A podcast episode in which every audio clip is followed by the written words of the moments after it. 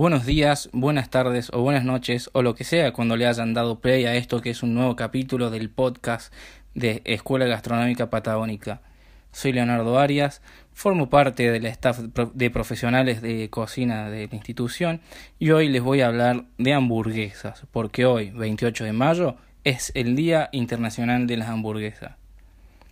El 28 de mayo se celebra el Día Internacional de la Hamburguesa, un plato que a todos nos gusta y que con que se ha popularizado tanto a nivel mundial que casi es imposible no encontrarlo en las cartas de cualquier restaurante o cualquier bar al que vayamos. Pero ¿por qué se celebra el Día de la Hamburguesa? No se sabe muy bien por qué hoy 28 se celebra. Eh, no se encontraron referencias claras de su origen, sino puras especulaciones. Para mí que Ronald y el señor de la M dorada dijeron, che, ¿por qué la hamburguesa no tiene su propio día? Y probaron y anduvo.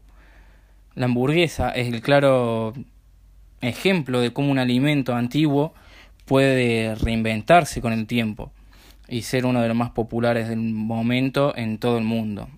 Aunque no lo parezca, tiene muchísimos años. El primer registro que se tiene de una hamburguesa data de hace 4.000 años y fueron los egipcios que quienes incluían en, en, los mensajes funerarios dos pedazos de pan con un trozo de carne en medio.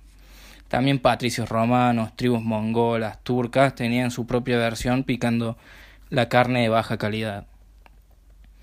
Tal y como la conocemos hoy, eh, la hamburguesa nació en Alemania en el siglo XIV, por lo tanto los creadores de la hamburguesa, sí, son alemanes, eh, con especias baratas aromatizaban la carne de mala calidad. Una vez cocida, eh, cocida y aderezada, constituía la comida de los pobres. Eh, el nombre de hamburguesa viene de la ciudad alemana de Hamburgo, donde por primera vez se la llamó filet hamburgués. Cuando la especialidad salió de aquella ciudad, la receta adquirió diversos nombres, forma de condimentarla, elaborarla con distintas carnes. Por el 1880, eh, ahí es cuando la hamburguesa llega a América de mano de, inmigrantes, inmigrantes ingleses y alemanes y adquirió su nombre de naturaleza y definitivo hamburger o hamburger stick, eh, así. Eh, la posta es que nació ahí en los Estados Unidos, su fama, se hizo famosa en los Estados Unidos. Llegó el siglo XX y con él la, revolución industrial, la comida rápida. El primer establecimiento de comida rápida que ofreció hamburguesas fue White Castle en Kansas. De igual forma fueron apareciendo otros similares como McDonald's, Burger King y otras franquicias. La hamburguesa eh, ha llegado a posicionarse dentro de las raíces de la cultura gastronómica de, de, los Estados Unidos y la globalización se encargó de llevar esta cultura al resto del mundo y se han hecho libros, documentales, películas, obras de arte, caricaturas y un montón de cosas más eh, en base a la hamburguesa. Sin embargo, en los últimos años, la hamburguesa está dejando a un lado su papel estrella en, en, el mundo de lo que es la comida rápida para, para adoptar un rol muy, muy diferente. Eh, el de ahora se convertiría en un alimento gourmet. Acá la hamburguesa mete un upgrade, eh, sube de nivel y ya no se hacen más con esas carnes de mala calidad o, o de dudosa procedencia, sino que acá se buscan las mezclas de distintas carnes para, para tener otros resultados y bueno, se le da mucho más importancia a lo que es la materia prima y, así tener un, resultado final eh, distinto, ¿no? Bueno, eh, esto surge a, a, raíz de los restaurantes y los bares y los donde se está llevando a cabo esta estas nuevas modas o tendencias por ahí de hacer las hamburguesas super gourmet y super grandes y super lindas. Eh, bueno, esto es una parte de lo que fue lo que es la historia de la hamburguesa y cómo fue evolucionando a través del tiempo.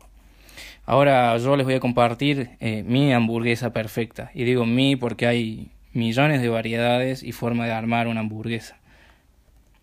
Yo para los patis uso, o, medallones, me gusta usar lo que es 70% de carne de res y 30% de carne de cerdo. Y ahí y así obtenemos unos medallones de carne jugosos y con mejor sabor. En cuanto a los panes, eh, a mí me gusta mucho el brioche o, alguno de papa o de ese estilo a la hora de armar un, buen sándwich de hamburguesa. Eh, y bueno, no tiene, que, no tiene que faltar algo crocante, una panceta, aros de cebollas eh, apanados y fritos, papa pie. después, no sé, algún guacamole, algún baba ganoush se le puede poner lechuga, rúcula, de todo, pepino, queso, queso cheddar, queso tivo, queso provolone.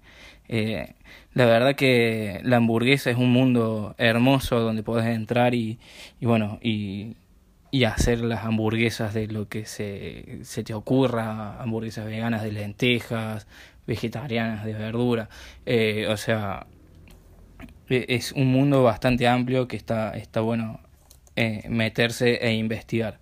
Gracias por escuchar un nuevo capítulo de Patagónica Escuela Gastronómica Podcast. Te invitamos a que a seguir nuestra cuenta de Spotify Patagónica Escuela Gastronómica para enterarte de las novedades. También te invitamos a que nos sigas en nuestras redes sociales en Instagram como arroba Escuela Patagónica Río 4 con número y en Facebook como arroba eh, Patagónica Río Cuarto. Gracias por escucharnos, eh, seguimos conectados y por supuesto cocinando.